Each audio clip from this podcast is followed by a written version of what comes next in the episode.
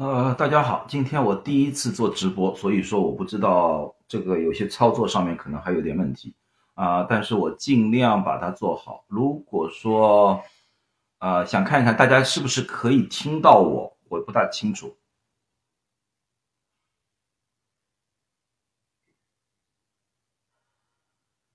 啊，谢谢，好，那么听得到就最好，听得到最好。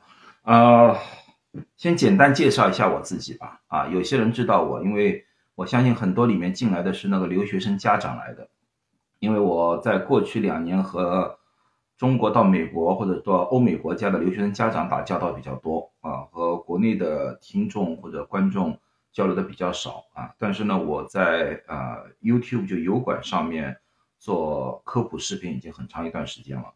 啊，那么今天呢，也就是搜狐是唯一一家邀请我做直播的，因为在国内很多地方他我是无法做直播，我是美国的一个药剂师来的啊，临床药剂师，我在呃加州大学旧金山分部里面做临床药剂师，呃，这个呢，介绍一下旧金山的那个医科大学吧，旧金山医科大学可能很多人不知道，就是 UCSF 不知道。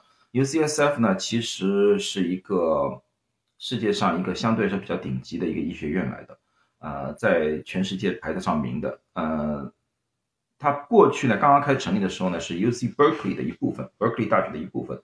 后来呢，它由于它在这个上面的独特的一个东西，它自己分出来这个医学院，它呢只是收医学院的或者说医护人员的一个。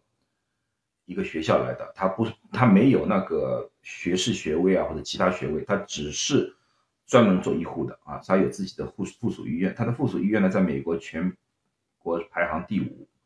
呃，我呢是在二零二零年三月份的时候，当美国出现第一个案例的时候呢，我就相对来说已经介入了里面的那个医疗方案啊，不能说制定吧，也就是说，啊，一起研究，一起探讨。所以呢，从疫情至今呢。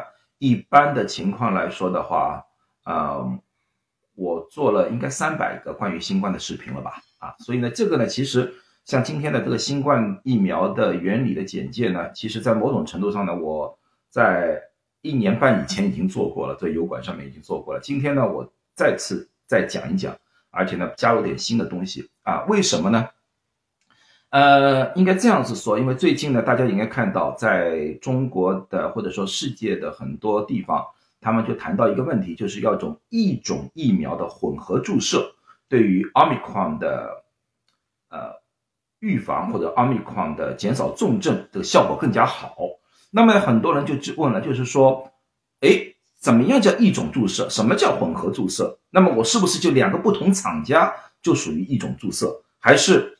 必须要某一种加另外一种，啊，这个问题呢，其实说句实在实在话的话，我我我告诉大家的问题就是，最好是不同设计方案的疫苗，啊，所以呢，今天呢，我就把现有的那些疫苗我告诉大家一下，啊，那么呢，这样子的话呢，你们也可以进行某一种对比，进行某一种的选择，如果有选择的话，好不好？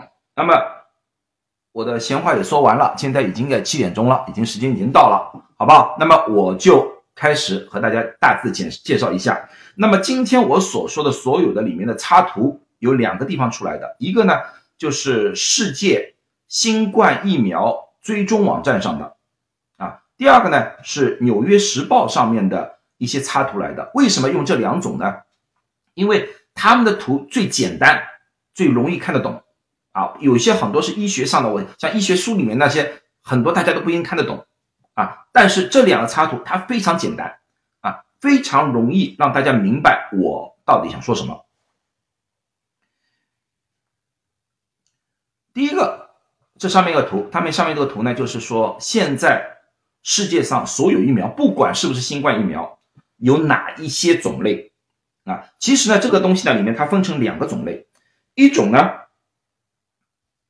它就叫做全细胞的疫苗。什么叫全细胞疫苗？就是说它用整个病毒作为一个蓝本制作的疫苗。另外一种呢是叫做病毒的组成成分而造成的疫苗。它只是选择病毒里面的某一个内容做出来的啊，这个两者之间是有很大的差异，在不管是怎么样的都很大的差异。那么呢，对于整个细胞的来说的话，现在世界上只有两个技术，这也是最最原始的疫苗的制作方式，一种叫做减毒啊，减毒的疫苗。疫苗减毒的疫苗呢，就是说把一个病毒把它毒性减弱一点，然后注入到人体。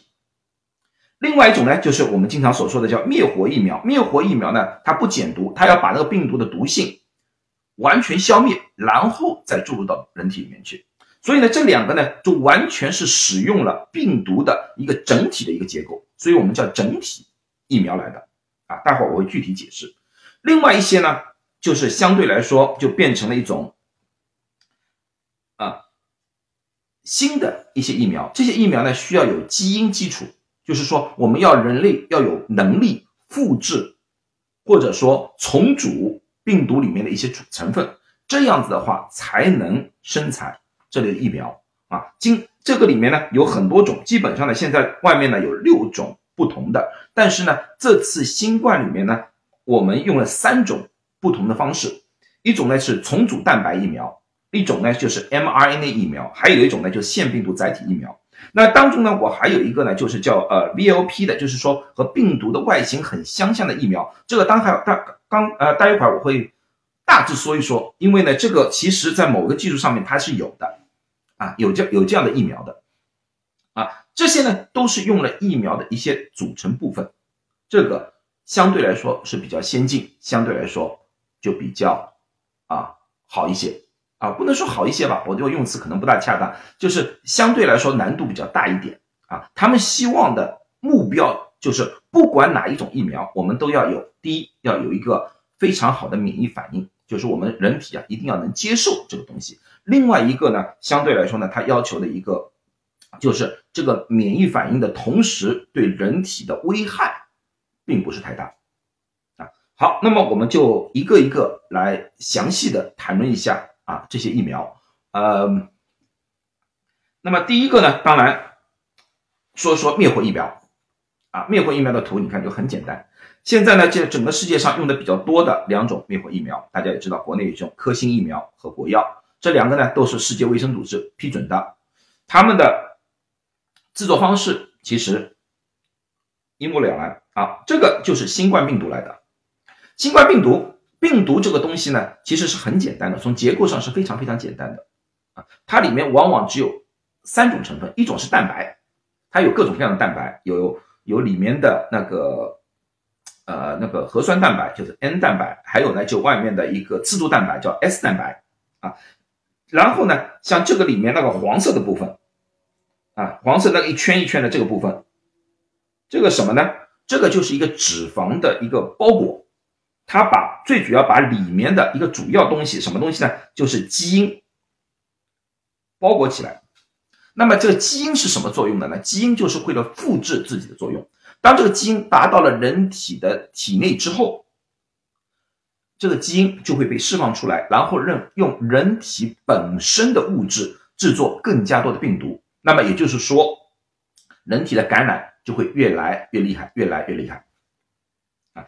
然后呢，在外面这个红色那个呢，这就是我们所说的刺突蛋白。那么刺突蛋白什么意思呢？刺突蛋白的作用最主要，它是像一个啊一个一个钩子一样，它会勾住人体的细胞，勾住这个人体细胞之后，它就可以把这个病毒到人体细胞里面去，然后在人体细胞里面，这个黄色的脂肪质的那个东西就会解体。把里面的那个基因给释放出来了，啊，这就是一个基本的一个病病毒的一个草图来的。如果你要看复杂的，里面还有很多复杂的东西。举个例说，这个基因它有不同的基因段，每一个基因段它是生产不同的东西来的，啊，但是大家需要知道，这个基因最主要的东西它会复制，它会复制，它就会被感染，呃，就感染人，啊，所以灭活疫苗的最高要紧的一点，就要把这个基因。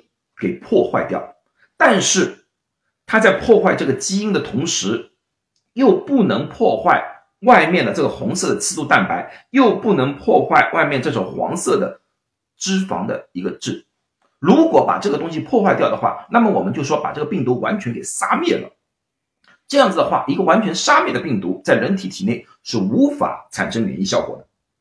所以这个就是它的技术的一个难度的问题。那么灭活疫苗最主要的一个问题，它就是用一些化学物质。把那个病毒放在那化学物质里面，把里面的那个基因，啊，就这个这段东西没有活性，但是又保持了这个病毒的原来的样子。那么这里面涉及到一个什么样的一个技术的难度啊？这个里面一个技术难度就是说，灭活到什么程度，这个很重要。往往大家就想到啊，灭活就是灭了嘛，啊。你如果灭的过头的话，就像我刚才所说的，这个细胞完全啊，就是病毒细胞完全解体。那么如果它完全解体的话，它就无法产生免疫反应，这个灭活疫苗也就没效了。反过来，如果灭活不完全，也就是说放在这里面，它没有完全把这个基因给消停掉，那么是怎么一个概念？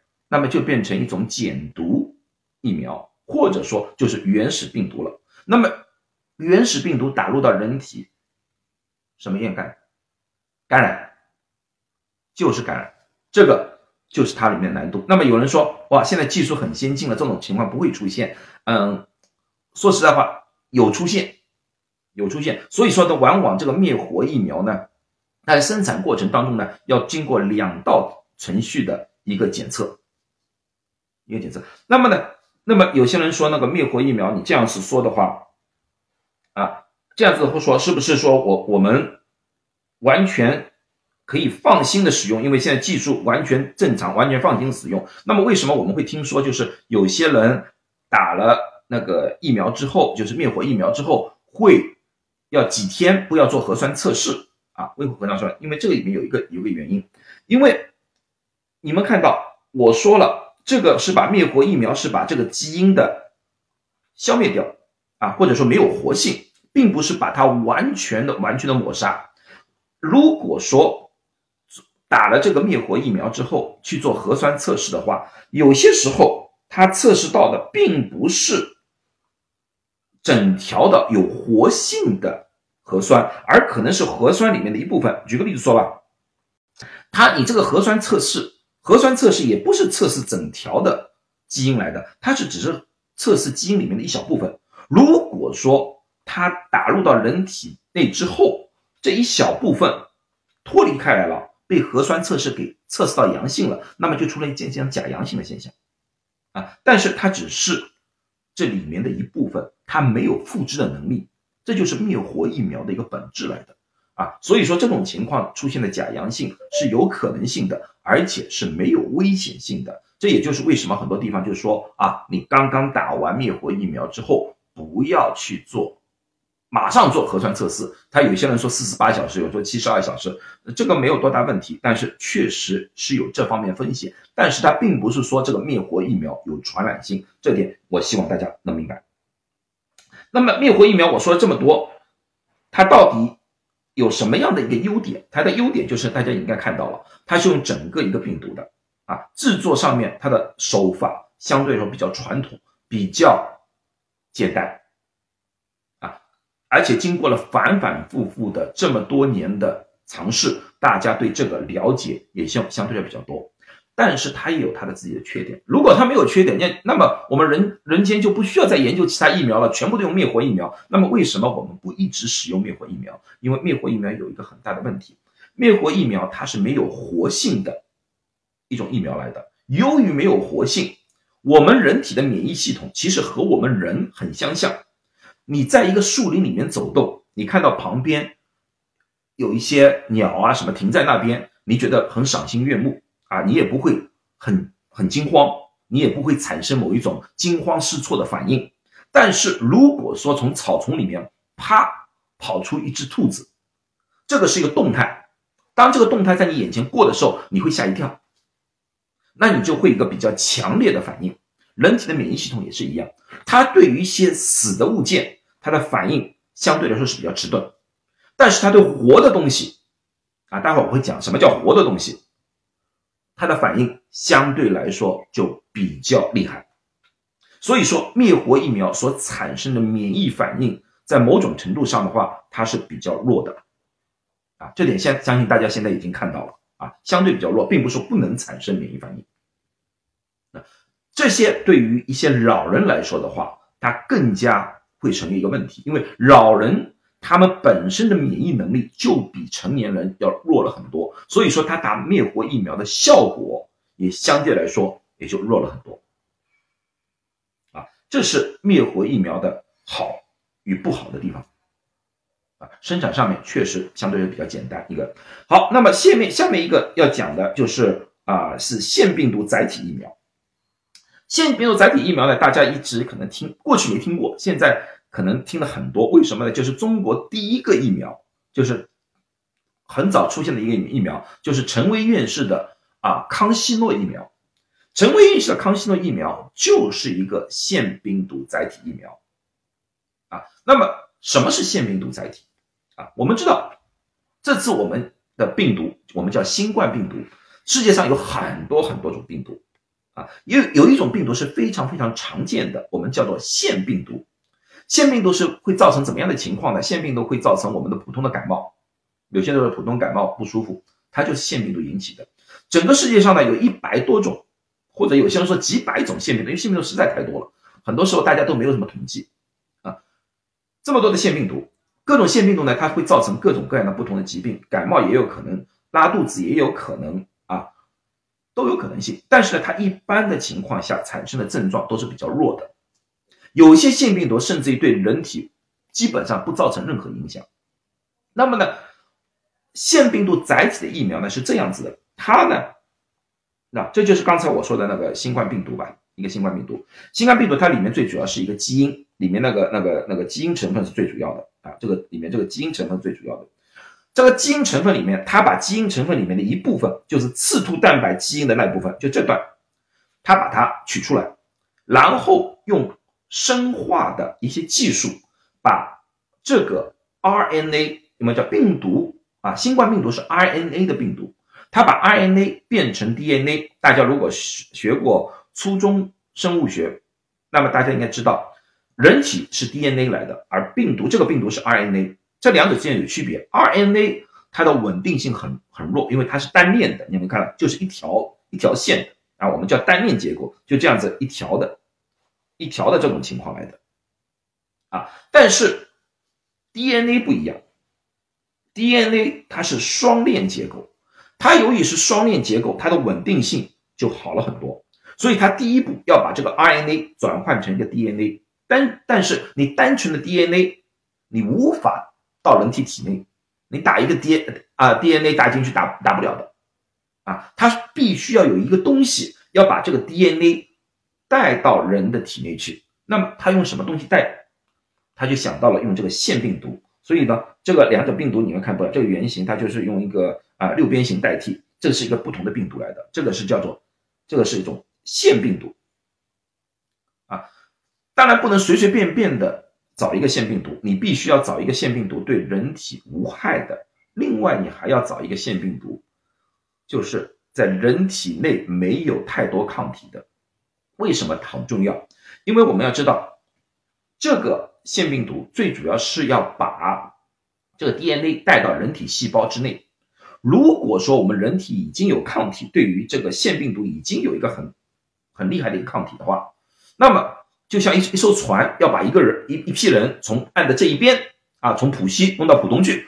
我是上海人，就是浦西浦东嘛，从浦西到浦东去啊。但是呢，这个黄浦江底下有一个水水怪，他这个水怪呢，哎，他如果发现你这艘船对他来说是有危险性的，他可以把这条船马上打沉啊。所以呢，我们。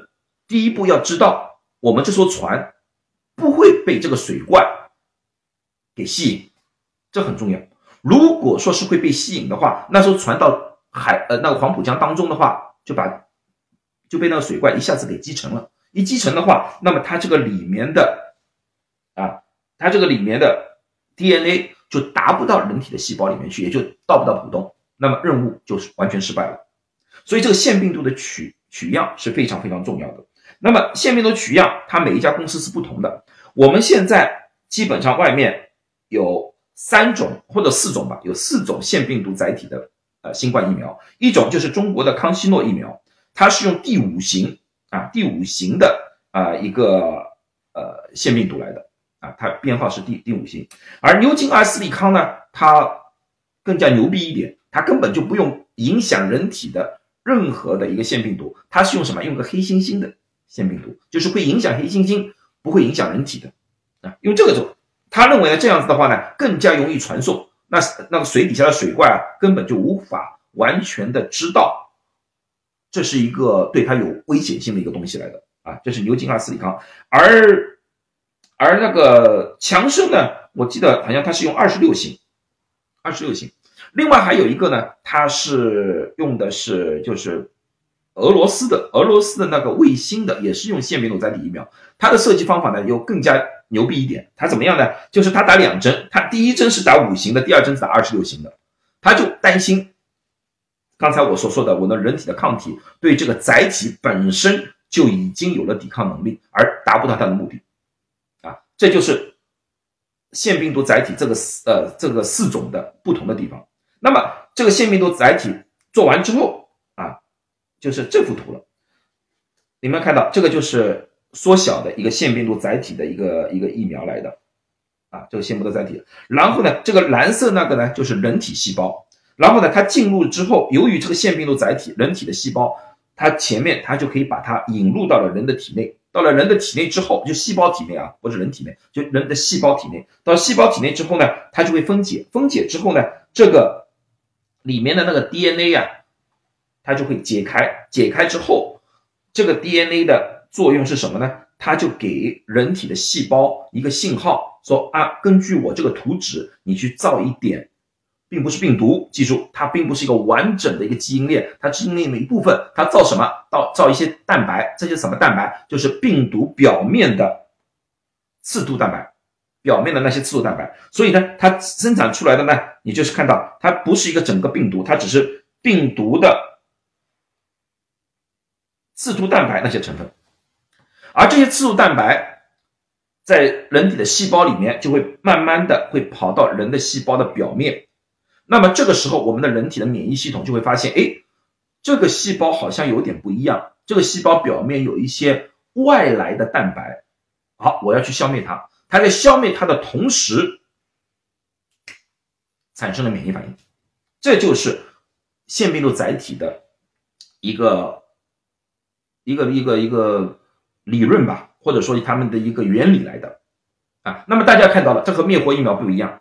灭活疫苗，你就把那个病毒打进去，或者灭活的病毒打进去，人体就是被动的产生了一个免疫能力，而这个不一样，这个是经过了人体细胞的一个生产过程，所以说这是一个活的部分，这个部分就更加容易让人体的免疫系统捕捉到这样的信息。它一旦捕捉到的话，它的免疫反应相对来说就会强很多。它免疫反应强很多的话，那么相对来说产生的抗体或者产生的某一种免疫反应就会强了很多。这是第一点。第二点，大家应该可能一直一直听说过叫抗体免疫以及叫做细胞免疫啊。你们刚才看到灭活疫苗不进入人体细胞的，它只是在外面被抗体发现，所以它会产生抗体反应。它会产生非常非常小或者弱的细胞免疫反应，而这个就不一样。腺病毒载体的话，它在人体细胞里面就兜了这么一大圈之后，它就会产生细胞免疫反应。这两者为什么又很重要？因为抗体免疫反应的话，我们现有的知识，它持续的时间相对比较短。大概是三到六个月时间，然后就会大规模的衰退。这也就是为什么灭活疫苗开始的时候可能效果很好，到时间一一长的话，你肯定要打打那个呃加强针啊。那么对于这种来说的话，对腺病毒载体来说的话，它抗体也会衰弱，你也需要打加强针。但是它里面有一个好处，它有一个细胞免疫，它有个细胞记忆，细胞免疫会有几年时间。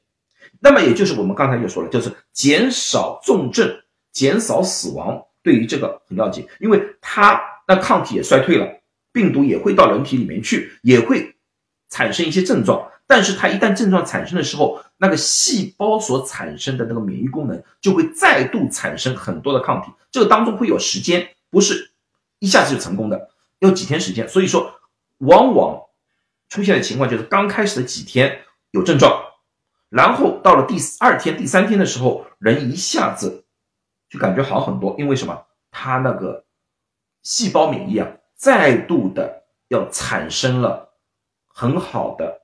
抗体再度的去把那些病毒给消灭掉了，所以有个过程。所以很多人说，为什么疫苗打了之后还是会被感染？这里面就是一个最主要的一个原因啊。还有其他原因，像细胞变异啊、啊病毒变异啊，这是另外一回事情。其实这里面就是，这是一个很重要的原因啊。所以说，腺病毒载体和灭活疫苗相比的话，在技术上前进了一步，在那个功效上面相对来说也略微要好一点。它。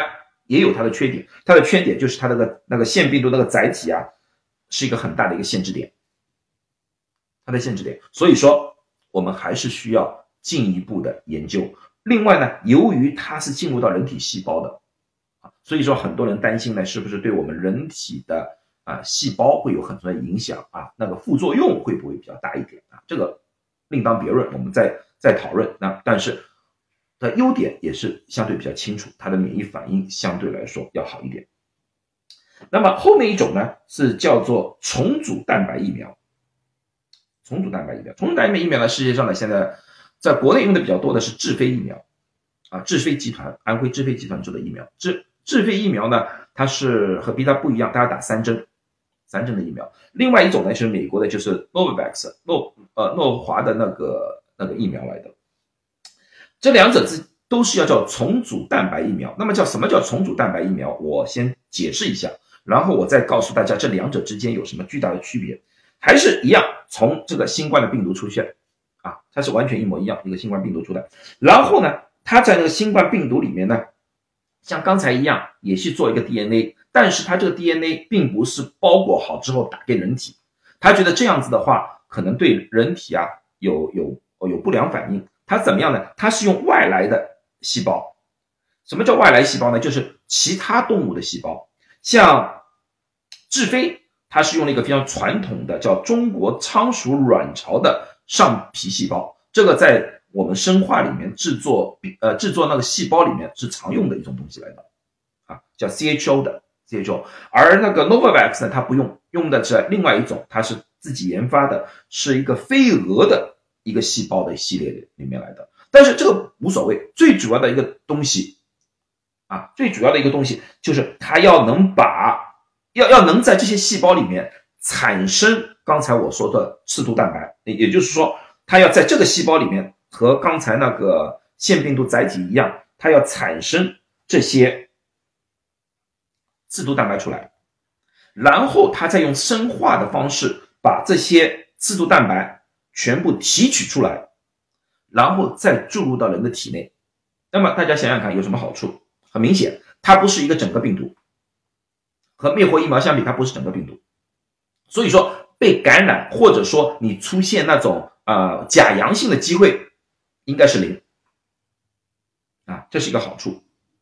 另外，你这个根本就不用担心什么灭活完完全不完全呐，嗯。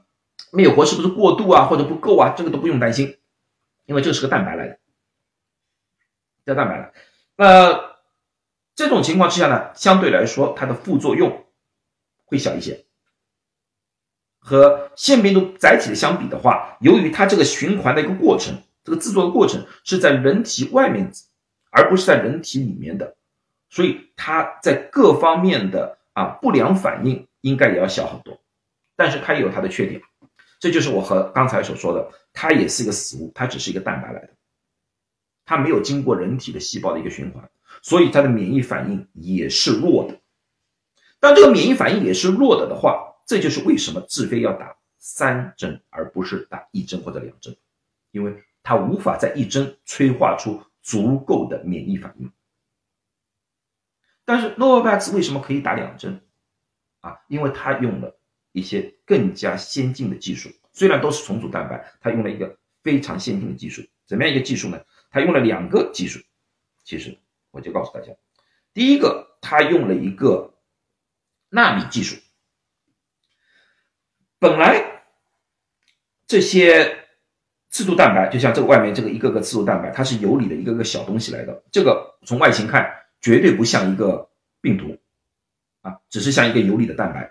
这种小的蛋白对我们人体的免疫功能来说的话，相对来说就比较难以去捕捉它，或者比较难以产生一个足够的免疫反应。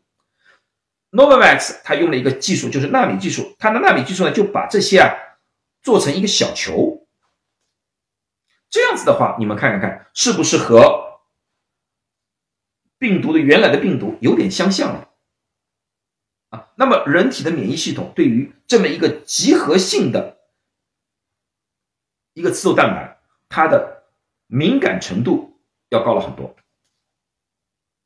另外一个，我就说了，它要里面要做一个叫佐剂，因为重组蛋白。这个东西产生的疫苗对于人体的免疫的反应的刺激是比较弱的，所以不管是传不传统的技术，我们都要用一种佐剂去刺激人体的免疫系统的一个反应。而传统的我们是用氢氧化铝啊，氢氧化铝这个是都在使用啊，都在使用氢氧化铝这个佐剂。氢氧化铝这个东西从医学角度来说的话，它是没有多大问题的，因为。这也是 FDA 唯一批准的一种佐剂来的，很多过去的药啊疫苗都是用这个的。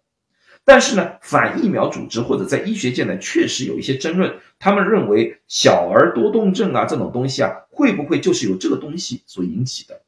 啊，因为毕竟打入到儿童的那个体内嘛，会不会有这个的？当这个东西大量聚集的时候，那个铝呀大量在体内聚集的时候，会不会啊产生小儿多动症啊这种各种各样的小儿的免疫性的问题？啊，这个在医学界有很大的争论，啊，现在的结论是没有，但是也并没有阻止一些人对这个东西产生怀疑，啊，所以呢，现在很多的疫苗啊，很多的疫苗呢，他们有一些呢就开始找另外一些新的一些佐剂，而 Novavax 呢，它用一个比较天然的一个佐剂，就是皂角树里面的一种提取物来的，啊，这个天然的物品，他们觉得这个效果反而更加好。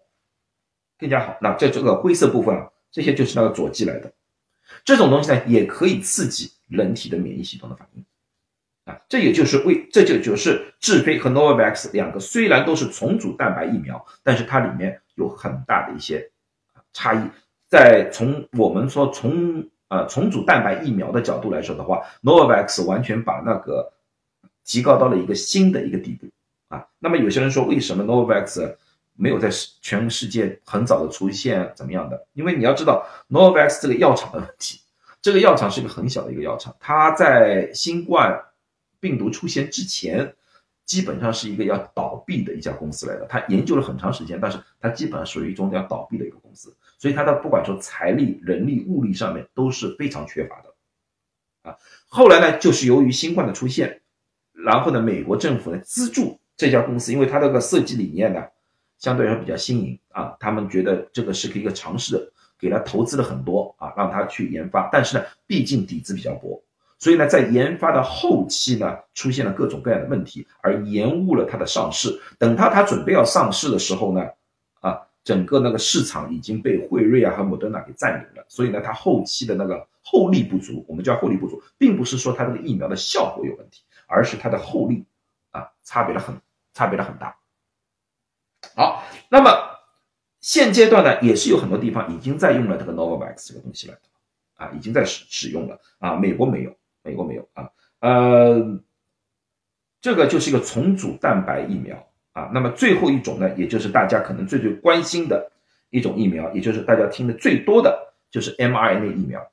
mRNA 疫苗呢是一个完全比较新的技术，但是有一点，大家很多人都说错了。很多人说啊，mRNA 疫苗是新冠开始之后才有的疫苗，这个完全不对。啊。mRNA 疫苗其实在二零一五年的时候，像莫德纳已经有了啊这类的疫苗在临床测试当中。啊，只是这次新冠把这个东西给加速了，并不是这个技术过去完全不存在，新冠出来了我们才出来这个技术，完全不是，这个技术早就在研发了，啊，只是没有使用而已，啊，或者说你们大家也知道，一个疫苗的一个整个研发需要时间，往往需要五六年的时间，啊，也也需要很大的人力物力和财力在里面，而这次新冠只是它的一个催化剂，催化了它的产生而已，啊，并不是说过去从来没有人尝试过，没有人用过。啊，二零一五年的时候，临床上已经有了，因为我们我们医院做过这方面的临床，我早就知道这方这类的疫苗来的啊，所以说它刚刚推出来的时候，我对这个也是抱以一个啊一个相对来说比较谨慎的乐观。当时因为当时没有数据，我也抱着谨慎的乐观，因为我对这个原理相对来说我是知道的。那这好，那么这个又是一个同样的一个新冠病毒来的。他这个说法，mRNA 疫苗其实是很粗暴、很简单的，因为它本来就是一个 RNA 的病毒来的，它就是把里面一部分就这么一段截取出来，截取出来之后重新包装，打入到人体，简单吗？很简单。那么这么简单，为什么要一个技术攻关呢？最主要的，它的公关的东西并不是要截取这个 RNA，截取 RNA。很多地方我都有这个技术可以截取这个 RNA，这个不难。最难的就是它外面这个包裹，绿色那个包裹，这个包裹才是它的技术上面的一个难关。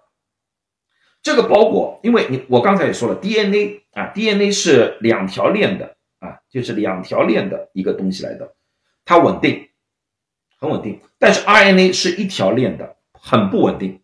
所以，第一个，它这个包裹一定要能保护这个 RNA。如果这个包裹保护不了这个 RNA，这个 RNA 如果在暴露在外界的话，一下子就消亡了。这个是第一点。第二点，这个包裹要能把这个 RNA 带入到人的体内。什么叫带入到人的体内？就是说，我们人体的细胞要可以接受这个包裹。如果人体的些细胞不接受这个包裹的话，空谈，就是空谈啊！这个东西就无法产生任何任何的免疫反应，也产生不了刺突蛋白。对不起，没用啊！然后这个东西还有一点，要对人没有毒。如果这个东西是毒药的话，打进去的话，那人就死翘翘了，也没有意义了。好，那么这种情况之下的话。在这种情况之下的话，那么你们要知道，这个才他们才是啊，这个绿色的这个东西，才是这家公司的商业秘密，这也是最最难以做的一个东西来的。莫德纳和辉瑞，它完完是完全两种不一样的，你哪怕知道它的组成成分，你也不一定做得出来，这是它的难度啊。那么它的好处也很简很明确，它只要截取一段就出来了。在我们的理解里面，它如果有变异的话，它如果要产生新的疫苗的话，相对来说应该很简单。那么有些人说，为什么现在我们奥密克戎啊，诸如此类的没有产生新的疫苗啊，诸如此类了？这个其实不是科学原因，其实在某种程度上是一个商业原因。因为 FDA 早就说了，你现在的疫苗还是有效，有这么多疫苗在外面，为什么不用呢？为什么我们要给他们新的疫苗呢？其实是个商业的原因，并不是他们生产不出，因为我知道。像莫德纳，他对每一个病疫，他都有自己相应的疫苗在那边研究当中。另外还有时间的问题，因为当一个疫苗生产出来之后，要进入市场，它还是需要一个流程的。虽然这次我们大大缩短了，缩短到可以半年，但是你要看到现在的病毒的那个变异的速度，几很快，几个月就出来了。所以这个审批的过程啊，它哪怕做出来，这个审批的过程也就很长。所以说，很多时候药厂觉得这个啊吃力不讨好的事情，他就不愿意做啊，对吧？但是我们也不不能否认啊，这个既技术在很多方面它有它的一个啊非常大的一个优势啊，生产上面啊做的有有非常大的优势。但是它的呃它的那个不好的地方，或者说它的劣势也是很很明显的。第一个，因为我说了 RNA 它是非常不稳定的一个东西来的，虽然有这个包裹存在。但是你们要发现一个问题，就是这个包裹，啊，这个包裹也只是能让 RNA 不被被消亡，但是你还是需要极低、超低温的保护，这也就是为什么辉瑞疫苗和那个莫德纳疫苗都要超低温的保护，这对他们运输相对来说是非常非常困难的，特别是在一个偏远地区啊，像山区啊，或者说贫困地区啊，这个就是一个非常非常大的一个难题啊。呃，另外呢，因为它是一个新的疫苗，对它的很多东西大家相对来说都觉得有点不确定啊，无法知道。到底是安不安全？所以各种各样的留言啊，各种各样的问题啊，确实是有啊。你说它完全没有问题的话，我我我我觉得这是不可能的。一个新的东西，你说它没有这方面的东西，这是不可能的东西。它保证会有一些缺陷，有些东西我们需要研究。但是从现在一年多的注射来看的话，我觉得这个种疫苗是利啊，相对来说大于弊，大于弊。嗯。我知道中国也自己在研发 mRNA 疫苗啊，呃，听说也是进入了三期临床啊。那我希望他们能尽快的有一个好的消息啊，能让这个疫苗给大家使用。那么我们现在就看了，现在我们有四种啊，灭活疫苗、腺病毒载体疫苗、重组蛋白疫苗、mRNA 疫苗四种。所以说混合注射最好的是在不同的种类里面挑。举个例子说，像现在我呃，我听到国内的一些专家们老是说，就是你前面打的是灭活疫苗，那么加强最好是打另外一种，就是他们比较建议的，就是呃是自费疫苗。那么有些人说，为什么不用康希诺的疫苗？康希诺疫苗并不是说不好，这个腺病毒药康希诺不好，因为这出现一个问题，因为它使用的载体是五型的腺病毒，五号腺病毒。刚才我说了五号腺病毒。五号腺病毒的一个最大的问题是什么？这个五号腺病毒是比较常见的一种腺病毒来的。我们体内，像你和我体内，我的年龄啊，很大可能性都有这个腺病毒的一个抗体存存在。那么也就是说，刚才说的那个黄浦江上面，可能无法把这个疫苗达到最后的一个关键点啊，这样子的话就会出现一个问题，这样出现问题。那么。特别对于老年人来说，那么叫老年人来说呢？就是像那个六十五岁以上的，他在人世间经历这么长时间，他存在五号腺病毒的可能性大大增加。所以说，这个对老人来说的话，也是一种缺陷来的。所以说，现在国内很多专家是建议是灭活疫苗加上智飞疫苗啊，这点智飞疫苗就是重组蛋白疫苗，这点我相对是认同，相对认同。我觉得这个方面是。可行，但是任何一个在理论上可以实现的东西，我都希望有数据，因为我医护工作者，我最讲究的就是数据。你一定要做临床测试，给我们一个数据，到底哪一个啊组合是最好的，而并不是说我是个专家，我说好的是一定好的，这个不符合科学的规规则。它必须要做临床测试，做了临床测试之后，你得出这个结论，我就可以接受。现在从理论上是可以接受啊，实际上。我还是有问号，因为对任何一个东西我都会有问号，我必须啊需要一些数据。好好，那么今天就把所有的这些疫苗的啊原理以及各方面的利弊和大家都说清楚了啊呃有什么问题我结束之后我欢迎下面提问。我这人的说法就是说，如果说你们有疑问的话啊，我愿意和大家交流，愿意和大家呃。就是进行各方面的讨论，而且呢，如果说你们有一些问题觉得不许不想就是在留言区和大家交流的话，想直接询问我的话啊，也可以，我可以把我的那个电子邮件给大家，你们可以发电子邮件给我啊，我愿意回答。但是记住，我从来不诊断，你们不要告诉我我是不是新冠，我我我是不是什么疾病，我不诊断，这个这个违法的，我绝对不做。啊，但是如果说你们有一些疑问的话，就是对有一些理论的东西不了解，像我今天做的东西，有些东西你们有不同意见的话，我完全啊愿意再和他解释一下啊，但是我绝对不诊断不治疗，OK？那么我的电子邮箱是这样子的，是 T O P R O L，这是 L 来的，OK？二十五 at。